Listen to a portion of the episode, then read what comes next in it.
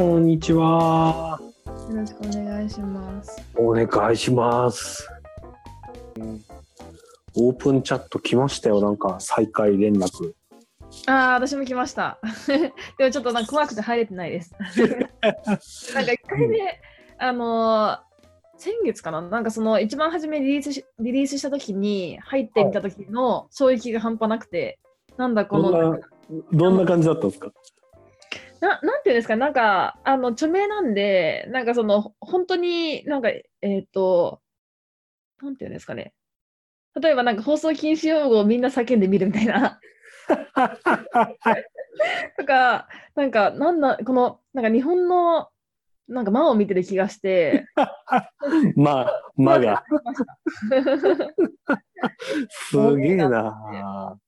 なんか、あ、あのーあれですよね、あの、 mixi の時は、やっぱりなんか、匿名じゃなかったからいけたんですよね。うーん、なんですかね。これは本当になんかもうあの有意義な会話がされる可能性が全く見えなかったんで難しいなって思いましたけどね。いや、そうっすよね。なんか私、ギルドの深津さんが始めてた、なんかいいサービスの UX について話すみたいなチャットルームに入ってみたんですけど、はいはいはいはい。700人ぐらいいたのかな、すげえ人数がいらっしゃって、うん。もう全く議論にならないんですよ。あですよね。なので、これは何が目の前で今起きてるんだろうっていう。うん。言ってることは、まあ、まっとうに皆さん、こう、まっすぐに議論をしてるんだと思うんですけど、全然こう、進んでいく感じがしないというか、な何が起きてるんだろう、この場でっていう感じでしたね。あの普通にうん5人とか6人の会議でもファシリテートするの大変ですもんね。それも顔が見ない方々がたくさんいる700人の場所で間違いないファ。シリテートするって難しいですよね。間違いないですね。でもなんか指のチームで5、6人でなんか大変になることを、まあでも、そうか、まあでも立場が違うか、まあ違う、違う場合ならまああるか。なんか著名でやる必要がないんですよね。うん、なるほど。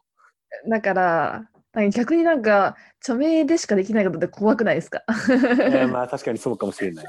それは確かにそうかもしなんか昔 DNA でもなんかあの著名チャット、社内著名チャットの、えー、とサービスリリースしようとしてて、POC はいはいがいたんですよね、社内で。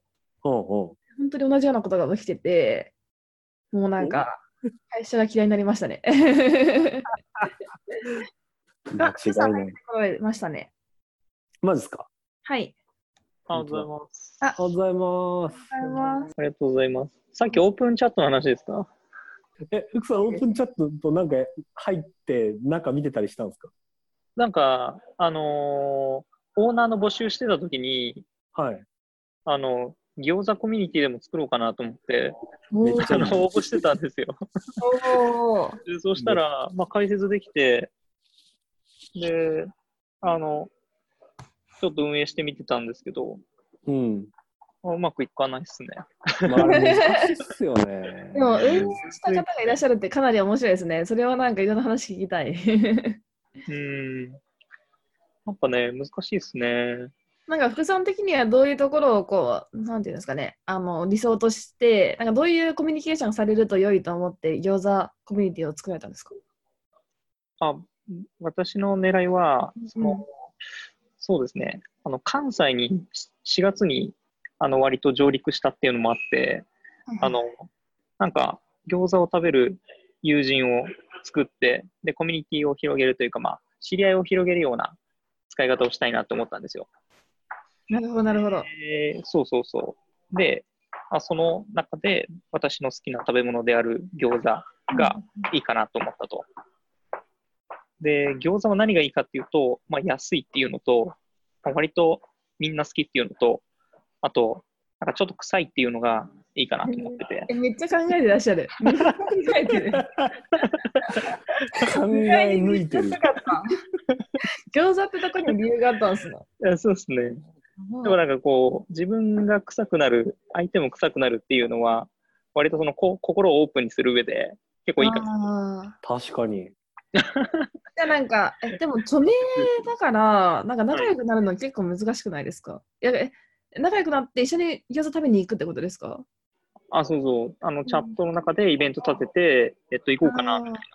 え、こオフ会やはりますみたいな。とか。へえそうそう。へそんなんやってみようかなと思ってたんです使いこなしこなしてる感じしますね。いやいや、ねなんか mixi 時代にちょっとやってたことがあって、ああ。そう。それと同じような使い道を結構想定して、うんうんうんあの、やろうかなって思ってたって感じですね。なるほど、なるほど。うん。まああれ、検索できなくなってから流入がなくなったんですよね。うん、あの、そうっす。ね。そうそうそう。で、活性化せず終わったって感じですね。そうっすよね。これ全然本論と関係ないですけど、関西餃子美味しいっすよね。え、そうなんですか？いや、神戸もね、餃子美味しいんですよ。大阪も美味しいし、神戸も美味しいんですよ、餃子。えー、宇都宮のイメージが強かったんで、関東なのかと思ってましたけどね。いやなんか、まあ、きょあの王将も京都王将あるじゃないですか。あー確かに京都王将ですもんね大阪、神戸、全部餃子うめえなと思って。強いですよね。へーなんか、王将以外に餃子屋さんってありましたっけ？結構なんか、例えば京都とかだと、うんうん王将に対して歩兵っていうお店がああ。美味しかったりしますね。知らない。そうなんだ。私、京都にずっといたのに知らない。新しいのかな？結構有名で。今日のあたりに確かあったと思うんですけど、うーん。なんとかか、チェーンだけど、なんかその餃子を使ってる店が多いいいってことですかね。でもそれで美味しいってことなんですかそうですね。うんなんか本来、静岡の浜松餃子と、あとは宇都宮餃子が二大巨頭な感じですけど、うんうんなんか関西は割と他の文脈でちょっと盛り上がってるような感じがしますね。うん。うーん。うん。そうですね。全然オープンチャットの話じゃないけど、単純にあそう餃子が、頭の餃子が今埋め尽くしてしまった。よかった。ご飯食べてないですか？いや、これからっすね。あ、これからですか？そうなんですよね。割となんかこのフォーマットが面白いです。モチーフが面白いですよね。こう何か具をこう巻くっていう、あの、え、深い。っていう。ほシューマイ、シューマイじゃダメなんですか？やっぱシューマイより餃子なんですかあでもシューマイ、うこれもん美味しいですけどね。うん手軽なのかな？餃子の方が自分で作れる的な。あ、そうそう。作れるっていうところの市場もあるし、うん。あとはね、中に割といろんなもの入れても美味しいみうん。たいなところの。まあ、福さんがたこ餃焼き。餃子みたいな感じですよね。なんかね、うん。関西だと。なんか小学生ぐらいの時に家族で、そのその餃子みんなで作ろうみたいな日あるじゃないですか。こううんうん。ありました、ありました。ああいう、あの日めちゃくちゃいいっすよね。今考えるとめちゃくちゃいいな、あの日。まあいいですよね。なんかその時楽しくはなかったんですけど、そうですね思い出としてはいいですよね。そうね母さん、母さん作ってって思ってたんですけど、あの時は。うんうん、めんどくさいなと思ったけど。あの時あ全れ、うん。めんどくさかったっすよね。あの時めちゃくちゃいいうん。意外と今になってみると思い出す、あの、家族で餃子を包んだ日。うん。ですね。あれいい経験だな、確かすごいいい経験ですよね。確かに。今考えるとなんか、親の世代になると、あれ楽しいんですね、きっとね。に。間違いない。そういうこと？楽しいです間違いないな。うん。なんだろうな。あのあのあの幼少期に感じていたこう面倒くささをすべて忘れて子供とやりたいっていう欲求が出てきたそれはある。ということなのか。ね、なんかいい家庭っていう絵な気がしますね。なんか、みんなみんなで餃子作り。そう、なんかこう、自分の感情として、それを子供とやりたいっていうか、なんかいい家庭のエラーからちょっと経験しとこうかなっていう、今の雰囲気のやりたいがあるかも。言ったらやりたい。なんか メディアに負けてるのかな？あ 確かにメディアに負けてるかもしれない。いい操作に負けてるかもしれないですね。うん。スタートアップのチームビルディングとかこう餃子どうすか？なんか良さそうな気しますけどね。うん確かに、ピザパーティー一強になってますからね。そうなんですよ。ピザパ、なん、うんピザ、うん、ピザな。ピザいや、なね。んかな、いや、ピザも別にいいけど、こう、いい人たちとじゃなきゃ餃子一緒に包みたくないもんな。ああ、確かに、そうですよね。うん。なるほどね。料理。人が包んだ餃子食べるわけですからね。やっぱり信頼を置いてる。いや、信頼必要だな、それ。ねかなり信頼必要。うん そうですね。ああ。なんだろうな。パーティーか。餃子パーテいいかチャットはもう一回始まって、でも同じ感じでやるんですか？ね。いや、なんか一応、あの、精査、なんかその、えっ、と、まあ、か管理部みたいな、管理部というか、管理部？なんか、なんていうんですか、あのほうまあ、その、あの見、見張るというか、人がいるみたいへで、で、その人がその警告を出したりとかして、あんまりでもその荒らす人を排除していくみたいな感じらしいですけど、うーん。だからなんか私がちょっと見たようなその放送禁止用語バンバン言うみたいな、なんかそれあの言ってるチャチャンネルとかはなんかちょっとこう制御されていくのかなっていう感じはしました。へえ。なんかちょっと前に見てたアメリカの、その、えっ、と、患者会かな。精神疾患と中枢神経系の、その、疾患を持ってる人たちのオンライン患者会みたいなことをやってるサービスは、うん。その言葉のネガティブ度みたいなのを判定して、自動的に投稿を弾くみたいなことを確かやってるんですよ。えなんか、そういうことって、まあ、でもあれ、それ英語だからできるっていうことなのかな。日本語だと難しいんだろうか。あ英語でそのネガティブな単語っていうところが明確明確に分かるからですか？うん、なんか単語、単語はやっぱ分かりやすいっていうことなんですかね。日本語だと難しいのかな。うん。できる気がするけどな。うん、そうですね。ゆくゆくできる気はしますけどね。そうっすよね。なんか、あれなんですかね。インターフェースがやっぱ、mixi の時は PC だったし、で、これが今スマホになってるっていうので、スピード感変わっちゃうから、なんか、うん、そもそも立て付けをガラッと変えなきゃいけないんでしょうね。確かに。確かに。うん。あとやっぱ匿名は、まあ、 mixi、あ mixi も匿名っちゃ匿名ななのか。えでも、なんか匿名とはいえ、結構、あの自分のつながりとか見えましたし、割となんか、あの、うん、各個人の責任みたいなところはあったかなと思うんですけど、なんか LINE 完全に結構匿名な雰囲気がすごく強いので、うん。問題、問題というか、なんか、 mixi と全然違う仕様にしなくてはいけないところなのかなと思って見てましたけどね。確かに。なんか一回、前の会社で、あの、社内著名ツール、チャットツールみたいなものを、あの、開開発してたことがあったんですよ。まあ私、関わってないんですけど、その会社がやってて、で、その各会社に売っていく仕組みなんですけど、各会社が、えっ、と、その会社ごとで、著名で従業員の方々が投稿できるみたいなチャットツールを持つみたいな感じの世界観で、えーそのサービスを作ってたことがあったんですけど、それは本名じゃなくて、匿名で自分なんかあだ名とかで投稿するってことですか？いやなんか、えっと、あだ名だったか、いや、でもなんか自動的になんか動物の名前とかが当てつけられた気がします。ああ、なるほど。はい。なるほど、なるほど。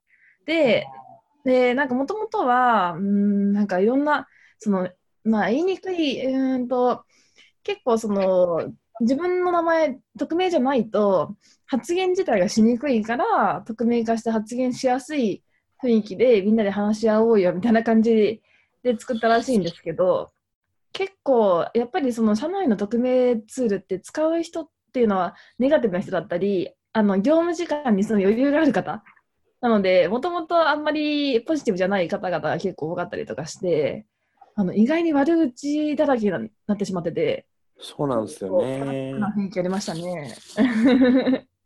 匿名は荒れるんですよありね。ますよね。いや、なんか人間の裏側を見た感じがしました。そうだよな。うん。なんかうん LINE、LINE のコミュニケーションのインターフェースで、なんかミクシーと全然違うなと思うのって、はい。なんかこう、 mixi ってこう縦に掲示板僕並んでいくじゃないですか。はいはいはいはい。え LINE って右と左があって自分とあなたたちっていう構造になんかなってる気がしていて、ああ、なるほど。なんか全員、全員の見栄えからしたときに私たち、私とあなたたちっていう構造が全員が持っていて、はい。なんか mixi って一枚の板を共有してるんで、なんか私と薄い気がするんですよ。なるほど。だからコミュニケーションのなんか形としてすごいこう、自分自分っていうのによよよりやすいインターフェースな気がしていて、ああ、確かに。そういうのがなんか助長、何かを助長させていそうな気はしますね。確かにその投稿の違いもありそうですなんね。うん。なんか見え方で全然感じ方とか違いそうですよね。UI とかで。そうそうなんですよね。なんかあの、なんですか、あの、えー百姓一揆とかの時みたいな、あのぐるぐる回る、なんだっけ、カラカサ連番状？あの、ぐるっと回るやつあるじゃないですか。こう。首謀者がわからないために名前をこう円こう円で書くみたいな。なんかああいうこう、なんかい一枚のこう、なんていうんですか。日本史の歴史を、日本史やってた時にすげえなと思ったんですけど、こう、うん一枚の紙に右から左にこう名前書いちゃうと、一番右にいるやつがリーダーじゃないですか。ああ、ありましたね、その。今度あえて円形に書くみたいな。自分のこう名前を上から下に書いて、その横に書いてこう、なんか、こうパイナップルみたいな感じでこうなるように。うんうんうん。パイナップルみたいに書くんですけど、なんかああいうこう、ぐるぐる円円で回るインターフェースとかにした方がなんか、いい面白い。なるほど。円か。なるほど。なんかインターフェースの工夫ってむちゃくちゃある気がするんですよね。うん。確かに。いやー、ほんとそうですね。なんかあの、せっかく近くにいるのに繋がれてない人との交流がないというのは確かになんか寂しいなと思いつつも、だからなんかローカルコミュニティみたいなところもね、可能性はすごいありそうだなって思ってたりするんですよね。うん。なんかそのコミュニティか。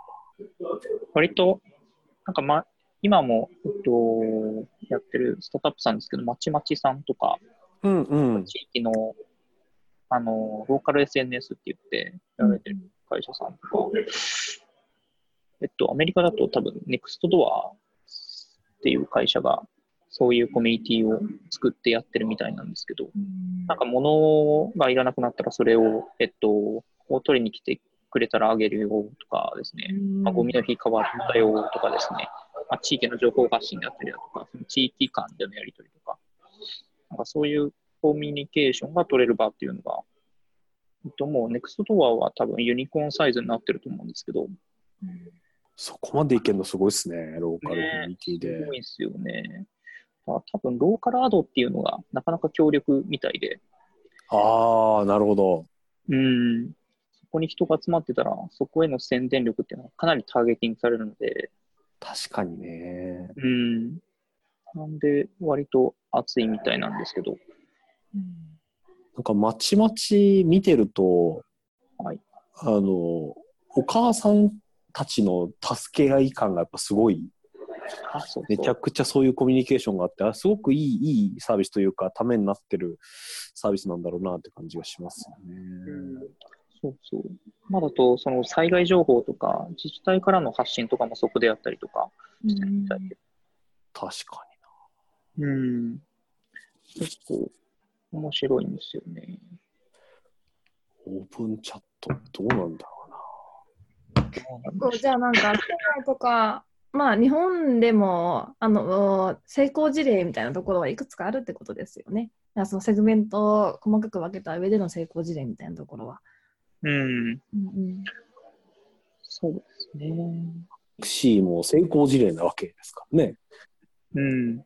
オープンチャットがどういう方向に行くんじゃろうかっていううん。ことですね。楽しみ。でもちょっとなんか話して、あの、また使ってみようって思いました。LINE のオープンチャッ改めて。ト。改めて。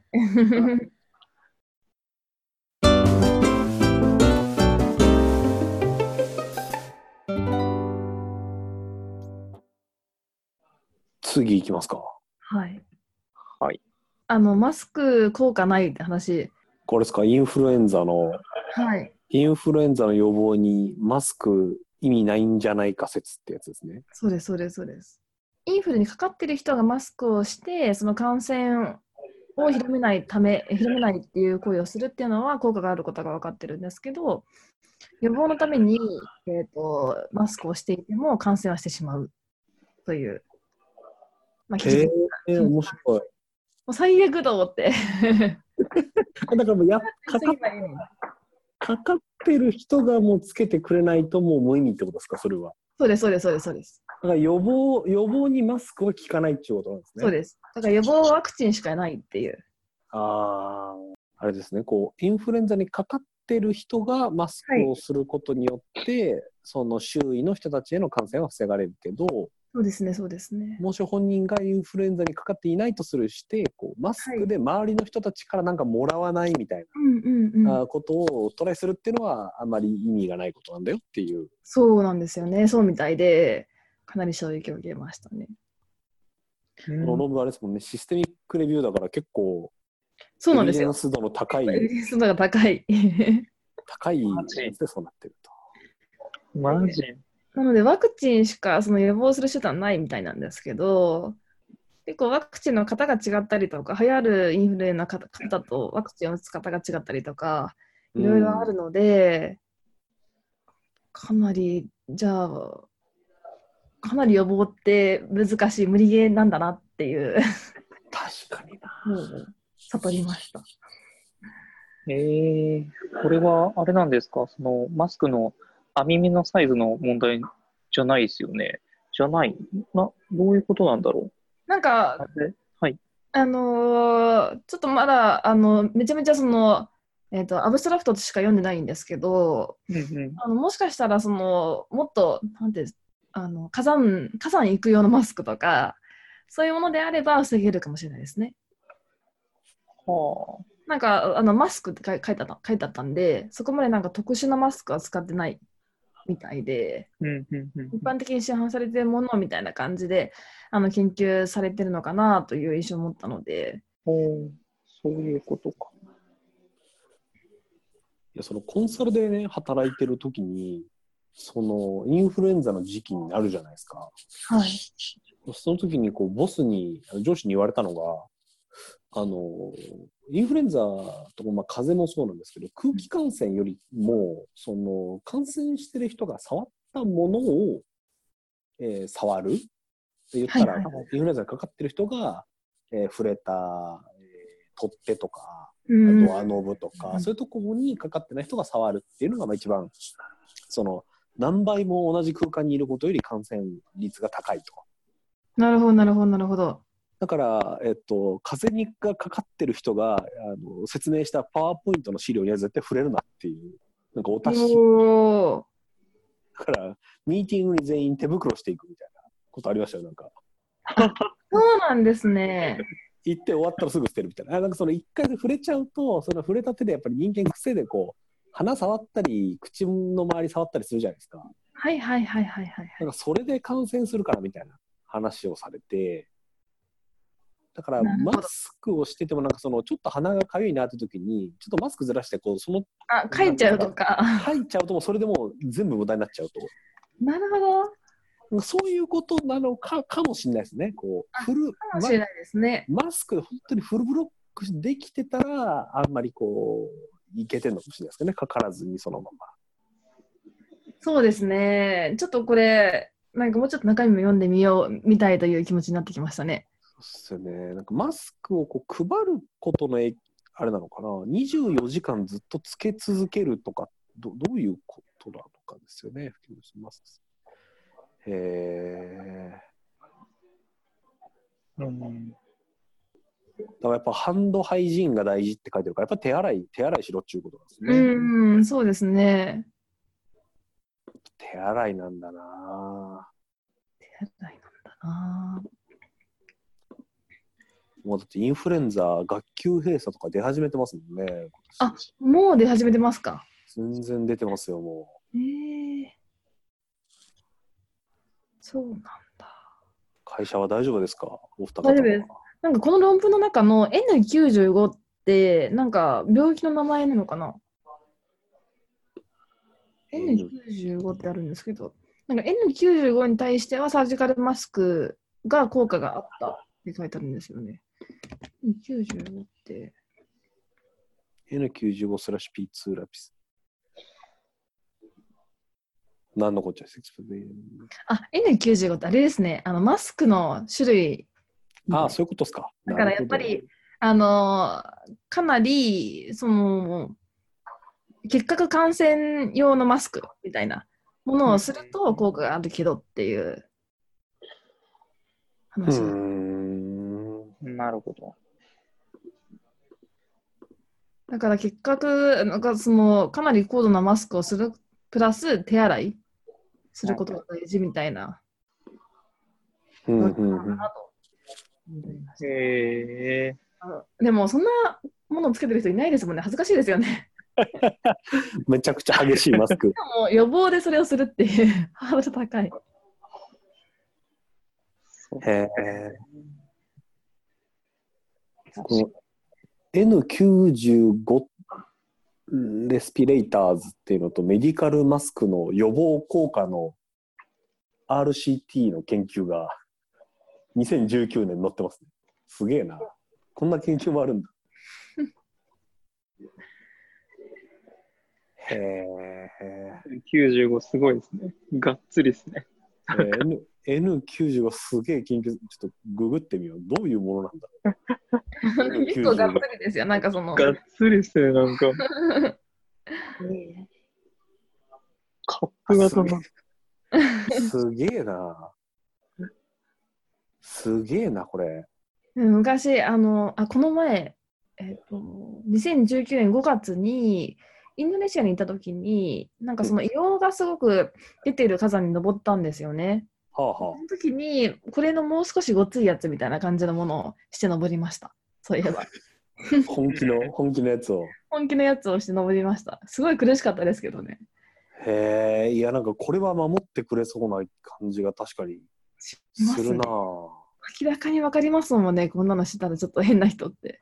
うん。普通のマスクの下にするんですかね。YouTube にシ6 steps to wearing the N95 マスクって書いてある僕それが YouTube で解説されるレベルの厳重さ、難しさがここに。難しさ。しっかりつけないと、そうか、効果がないのか、これも。ってことでしょうね。あ、すげえ。米国労働安全衛生研究所の N95 規格っていうのがあると。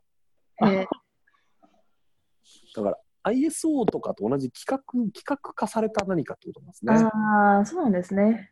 へえ。なんかその火山に行った時のマスクチョイスのためにいろんな調べしたんですけど、やっぱりなんか 3M のマスクが一番評価高かったですね。ああ、なるほど。すごいなって思いましたけどね、その時は。3M さんはもう、スーパーカンパニーですね。スーパーカンパニーですよね。スーパーカンパニーだ。あ、でも N95 は一番規格としては、基準としては最も低いらしいですあ、そうなんだ。よ。すげえ。P、P100 っていうのが一番、こう、やばやばいやつらしいです。900どんなやつなんだ？なんか N は油に、油に耐えられないが N。はい。P はオイルプルーフの略で、もう防油性、もう油も完全に弾くて P100 はこれはなんか、そういうところの人たちですね。これは、これはすごいな、P100。P100。すごいな。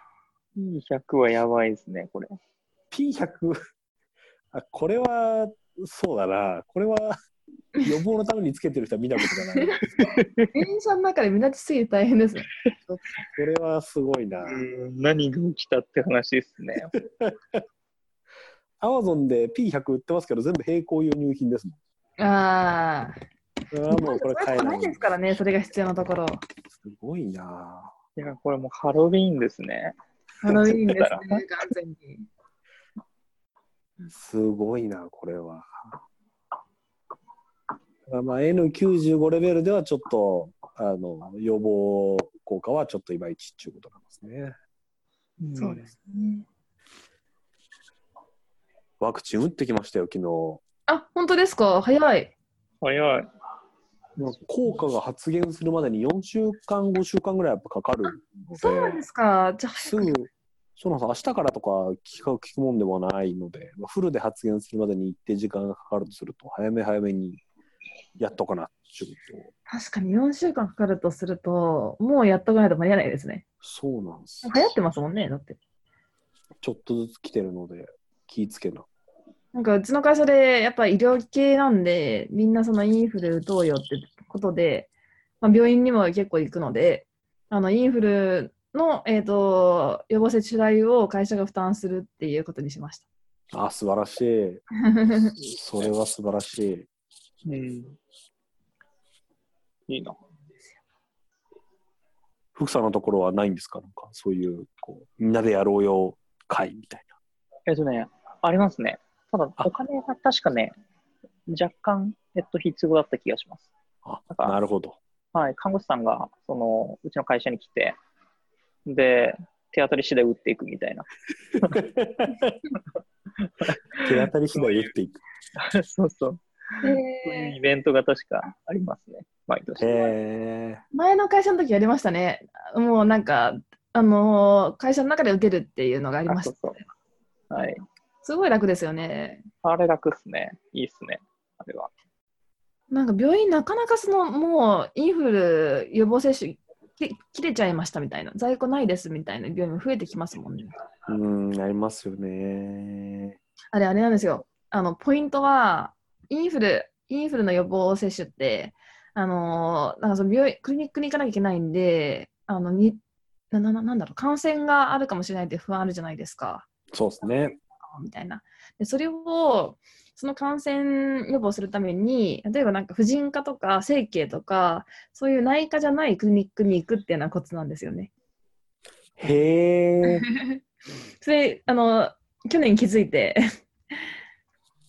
え、整形も打ってくれるとこあるんですか？そうなんですよ去年ちょうど我々のユーザーユーザーさんに整形のクリニックさんいらっしゃってはい。で去年そのちょうどあのいろいろお伺いするためにそのクリニックにいたんですけどあのあインフルの予防接種やってると思って それで気づいて知りました私もやってないん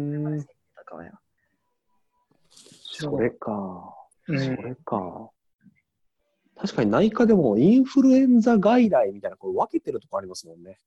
ああります感染疑われる人は入り口分けてください。分けて、待ってる時には分けるとかねあ、そうですね。まあ、外来の、まあ、待合室を開けるとかっていううんうのやってますんありますよね。大事だよな。内科以外に行った方がいいと思います。あもうな田中さん行っちゃいましたけど。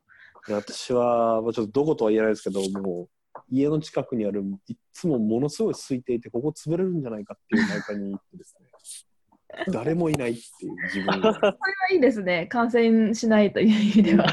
一番感染リスクの少ない誰もいないっていう環境だったので、あれは最高でしたね。それはいいですね。なるほど。すごかったですよ。すごかっ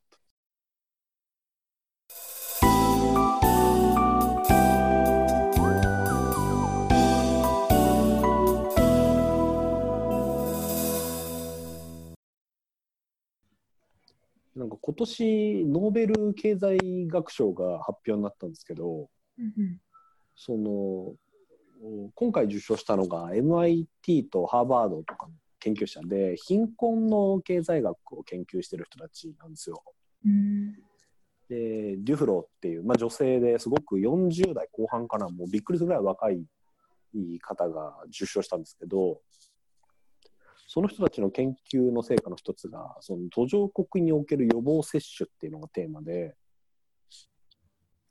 まあものすごいこう価格のこうなんていうんですか無料だったらみんなやるけど少しでも払うとするとみんなやらなくなるみたいな話があってその途上国になればなるほど予防接種をする、まあ、その感染症を予防するとか防げるものは防ぐっていうことも重要度が高いはずなんだけどその価格の感濃度ちょっとかお金が払わなきゃいけないだけで受ける人が劇的に下がっちゃうみたいなあことがあるからその教育だとかあるいはもうある程度予算をかけてでも全員打たせた方がいいみたいな研究をしてる人が見事ノーベル経済学賞を受賞されてですねへえ、あ、そうだったんだ。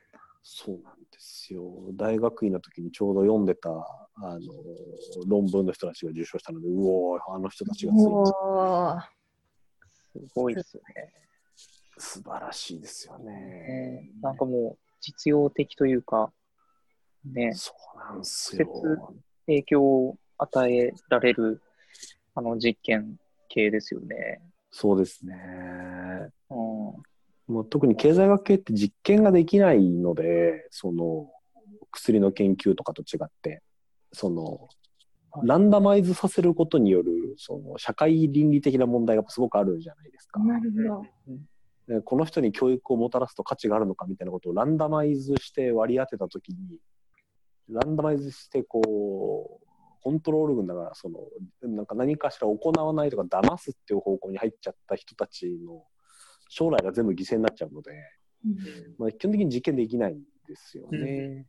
なんかそういう中でどうやってその予防接種の効果とか、あその教育の効果とか、あそういうこう取引のとか取引とかの人間の行動ですよね。の論文を書いていくってすごく難しいことなのでなんか企業の中で求められるエビデンスもなんかそういうの結構多いじゃないですかこれそれやったらどれぐらい意味あるのかみたいなことを出せって言われるけどいやそれなんか言い切れないですけどみたいなそういうのも結構あったりするので、まああの価値ある研究をそういう人たちはされてるなという感じがすごくしますけどね。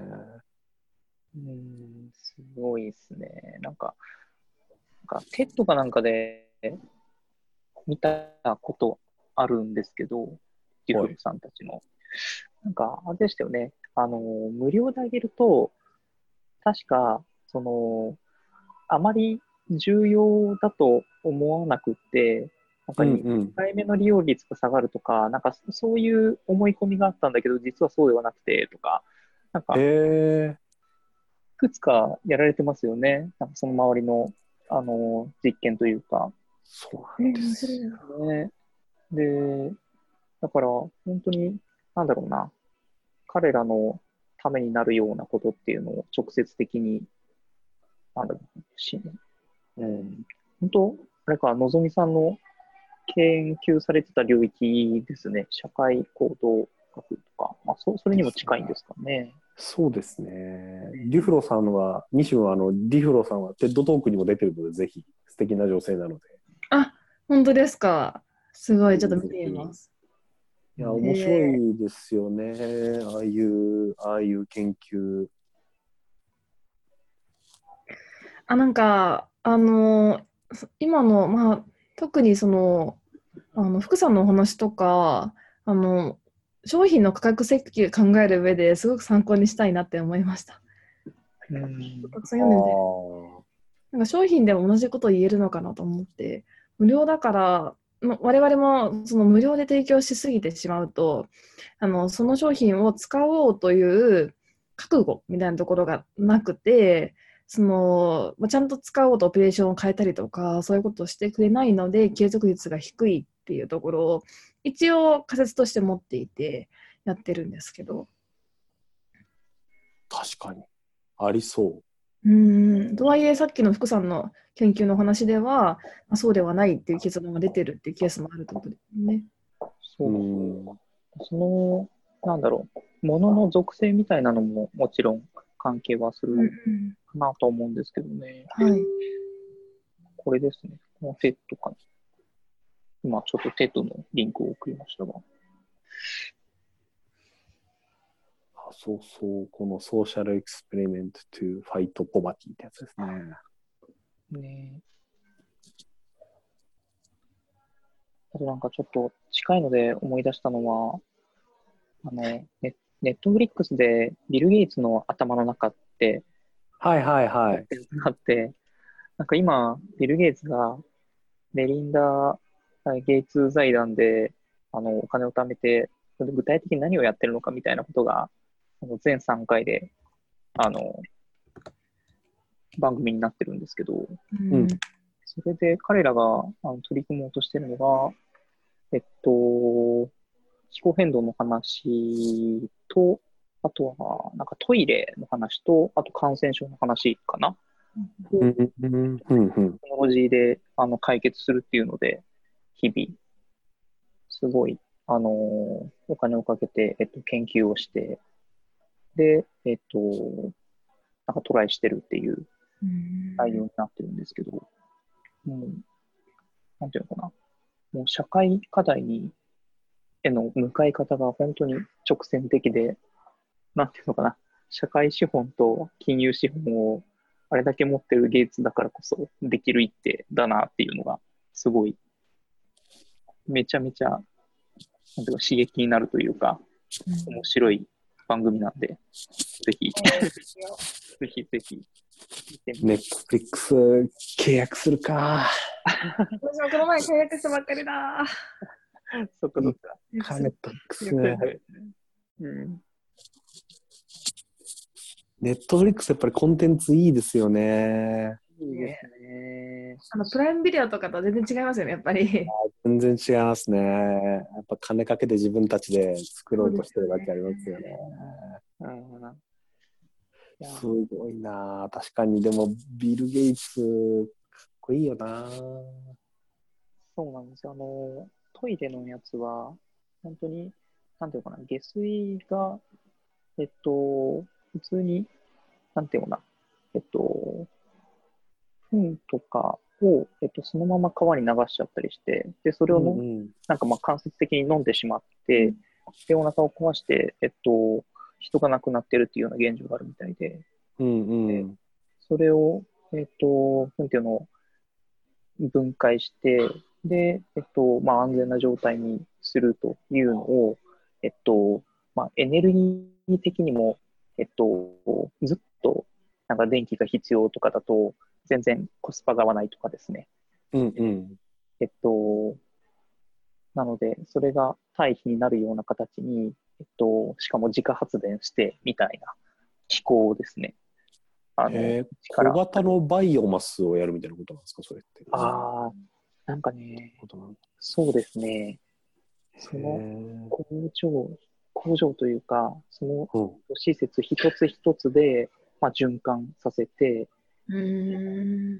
まあ最終的に水分、飲める水だけが出るような形に、あの、分解して、で、飲めるへえ。あ、それはすごいな。すごいんですよ。で、それを、なんか各、えっと、スタンフォードとか MIT とか、まあ、そういう、えっと、大学の学生にチャレンジをさせるコンペみたいなのをやって、で、これがいいっていう筋のいい研究に対して投資をして、でそういう施設を作ったり、みたいなことをやられてたりしてですね。かっけハンズオンでやられてる感じなんですかね。あで、もう本当に、なんだろう、その大学の研究者と、あのーミーティングを重ねてる様子とかっていうのも。番組の中に。はい、えー、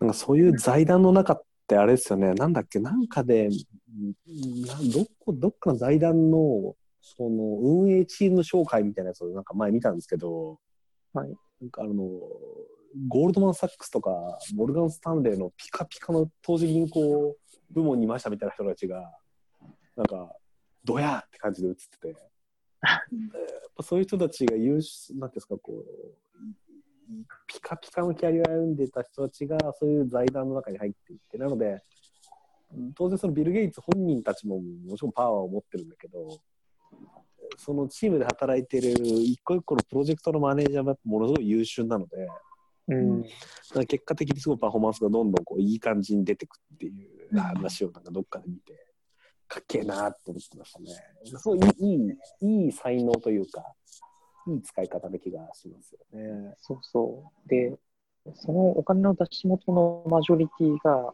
あの、ウォーレン・バフェットから流れてたりするみたいで、うん。なんか、あの、バークシャー・ハサウェイですごいオイルで儲けたバフェットが、今、まあそういう、なんだろう、ゲイツに対してこう投資をしていてっていう、その流れとかも、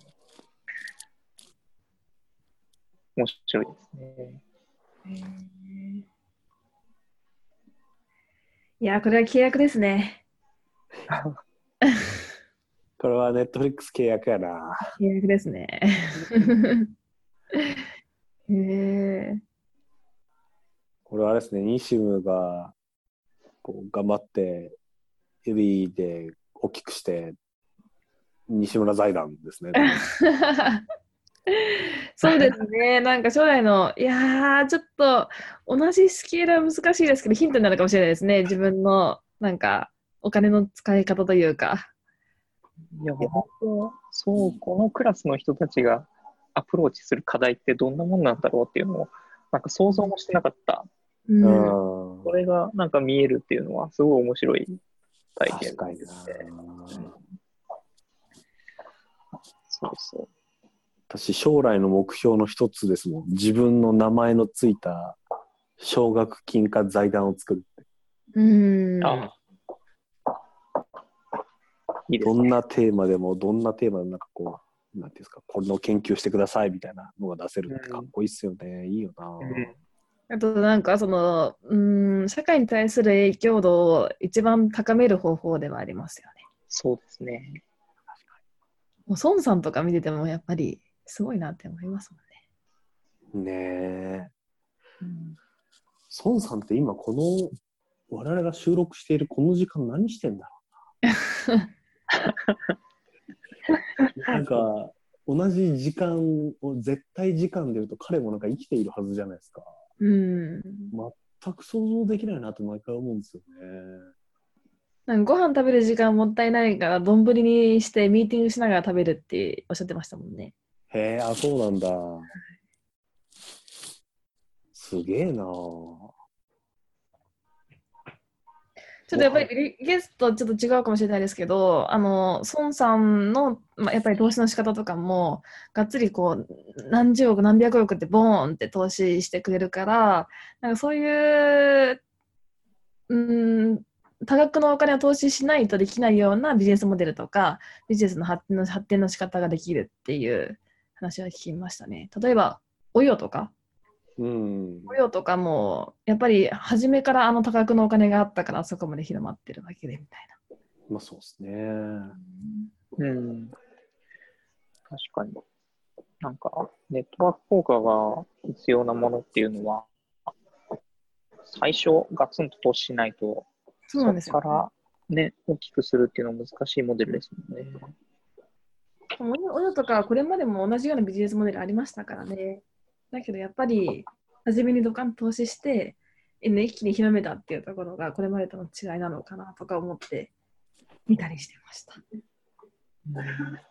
確かになですね。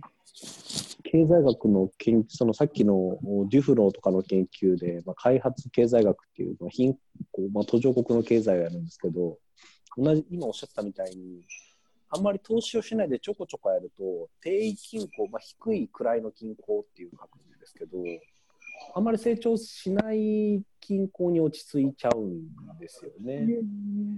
なんですけど、最初にもうドカンってこうめちゃくちゃ大規模に、まあ、人とか設備とかに投資をすると、まあ、高位均衡っていう、まあ、高いくらいの均衡ですよね。そっち側の方にも移っていけるっていう、その、まあ、最初どれぐらい頑張るかで高いところで均衡するのか低いところで均衡するのか変わるよねっていうまあ、理論研究があってそれをもとにそのアフリカだとか中南米とかにどんどんどんどんお金を出していったんですけどいうように多分結構企業経営も似たようなところがあって、まあ、新規事業とかやるときにちまちまやったから結局うまくいかなくてそうするとなんかちまちま出してたことよりかはいやなんかアイディアの筋が良くなかったとかそういうふうになっちゃうんだけどなんかそもそもドカンとやらなかったことが悪かったみたいな話って全然あり得るので。